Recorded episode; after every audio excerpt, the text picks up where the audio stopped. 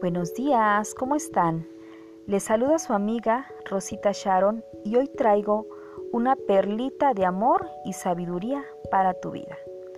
Hoy, esta palabra lleva como título Cinco errores que el cristiano no debe cometer al momento de orar.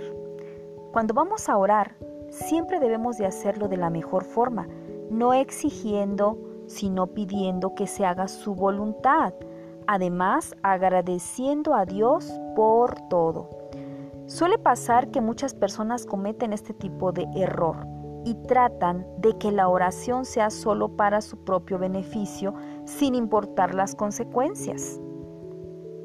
Por eso es que yo te traigo cinco errores que un cristiano no debe cometer al momento de orar a Dios, nuestro Padre Celestial.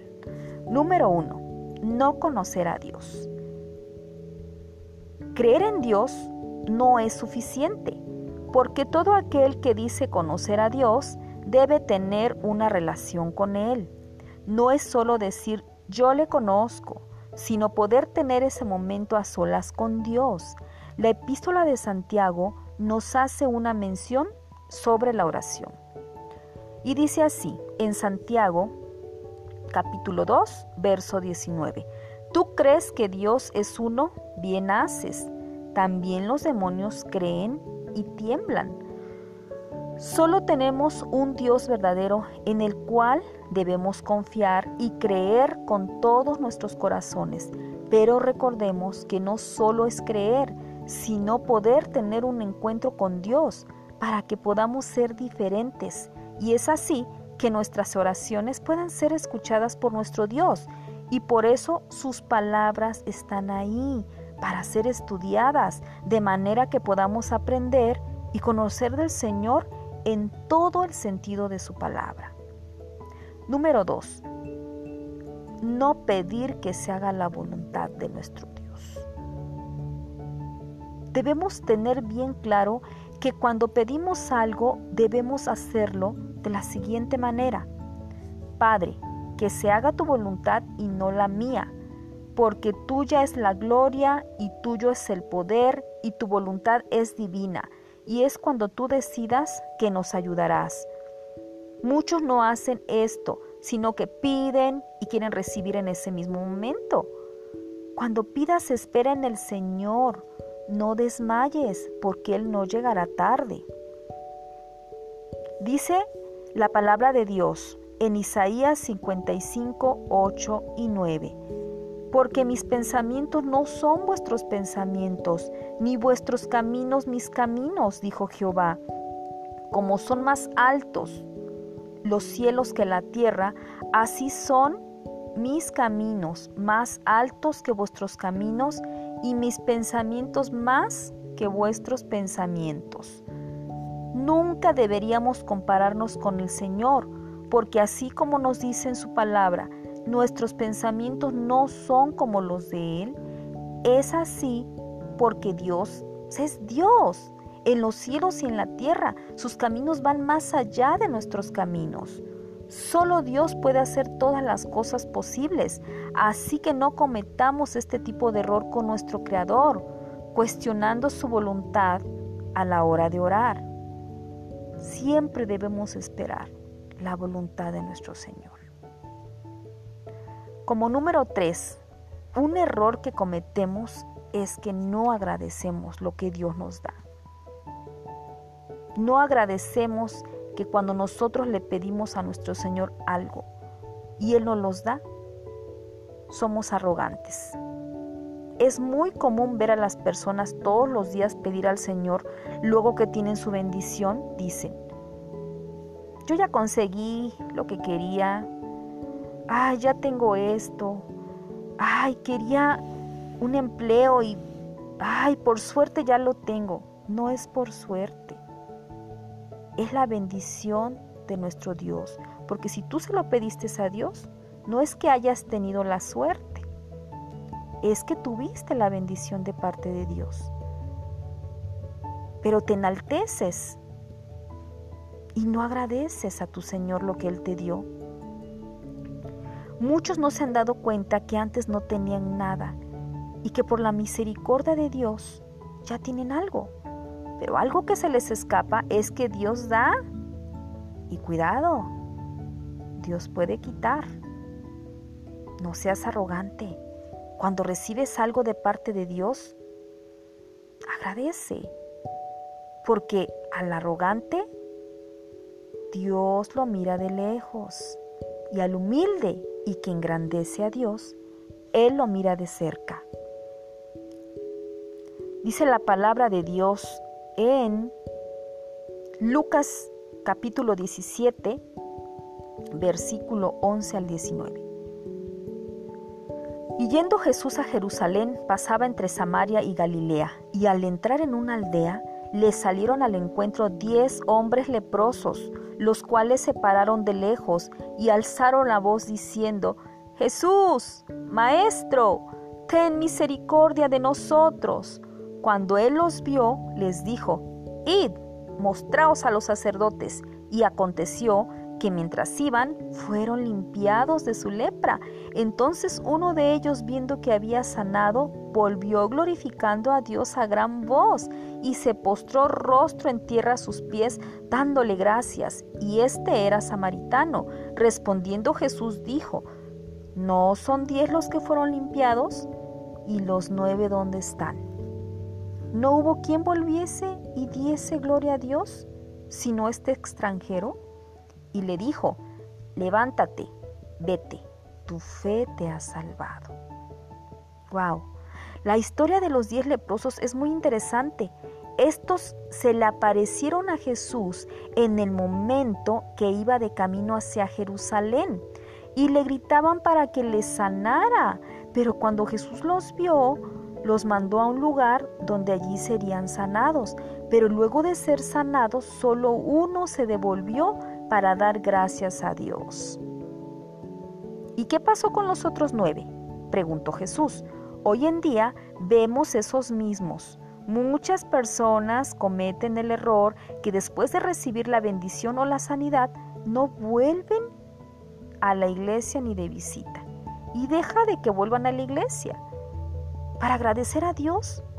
No necesariamente tienes que regresar a la iglesia a dar las gracias. Lo puedes hacer en tu casa, en tu habitación, ahí postrado. Agradecer al Señor por lo que Él te dio. Debes de buscarlo en espíritu y agradecerle lo que Él te dio. Tenemos en cuenta que no importando en las circunstancias que nos encontremos, debemos dar gracias a Dios por todo. Si fuimos sanos, si nos dio un empleo, si nos dio un carro, por todo debemos agradecerle. Y si no contestó nuestra petición, debemos de entender que Dios es Dios. Y como un Padre amoroso y lleno de amor, Él sabe lo que te conviene y lo que no te conviene. Número 4. No ser obedientes al Señor. Una oración sin obediencia no será recibida por el Padre. ¿Por qué? ¿Cómo puedes tú orar cuando estás en, en desobediencia con tus padres? Pues esta oración no será recibida por Dios.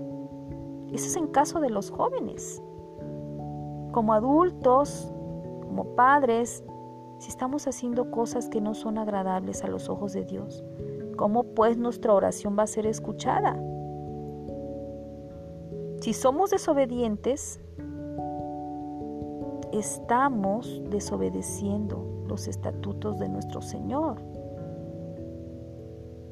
Si somos obedientes, tenemos amor y paz y estamos guardando los estatutos de Dios. Y es por eso que en el Evangelio de Juan nos encontramos con esta cita hablando de la obediencia. Pues este es el amor a Dios, que guardemos sus mandamientos y sus mandamientos no son gravosos. ¿Una persona que dice ser obediente puede tener el amor de Dios? Sí, porque éste es prudente en todo. Escucha lo que sus padres le dicen es obediente a sus padres. Pero una persona que no escuche ni sea obediente, tropezará con sus mismos pies. Por eso debemos tener cuidado en el momento de orar al Padre, porque muchos son desobedientes y así oran al Señor, esperando recibir de Él. Y claro, no reciben, porque estos están siendo desobedientes al Dios Todopoderoso. Recuerda que si estás en desobediencia, Dios no escuchará tu oración. Número 5. Orar a Dios para que favorezca a unos y desfavorezca a otros. ¿Cómo le vamos a pedir eso a nuestro Señor?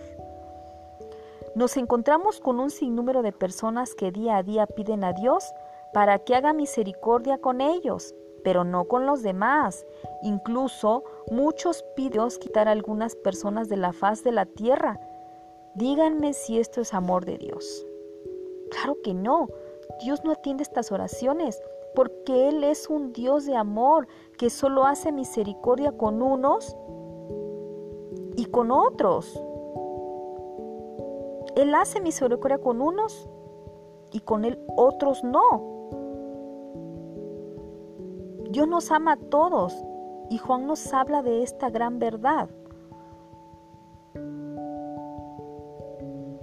Dios hace misericordia con todos, no solo con unos y con otros no. A eso me refiero.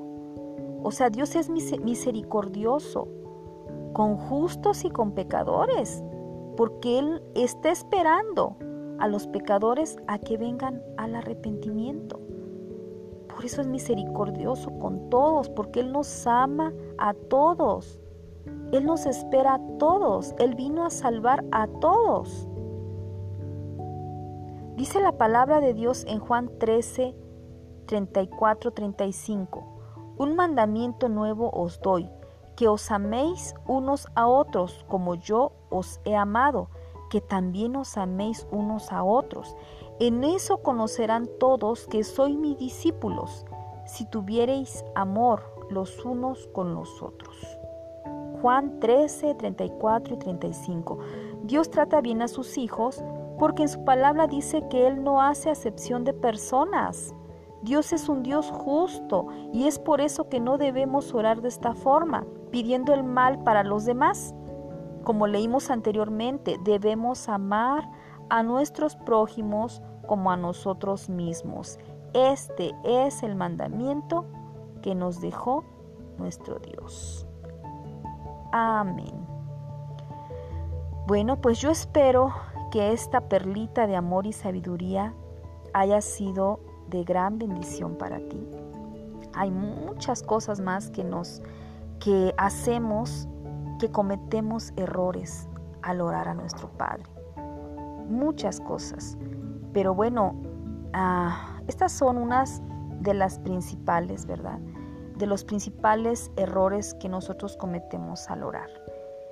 Bueno, pues que Dios te bendiga y que esta palabra haya llegado a tu corazón, esta perlita de amor y sabiduría que hoy traigo para ti de parte de nuestro Señor Jesús.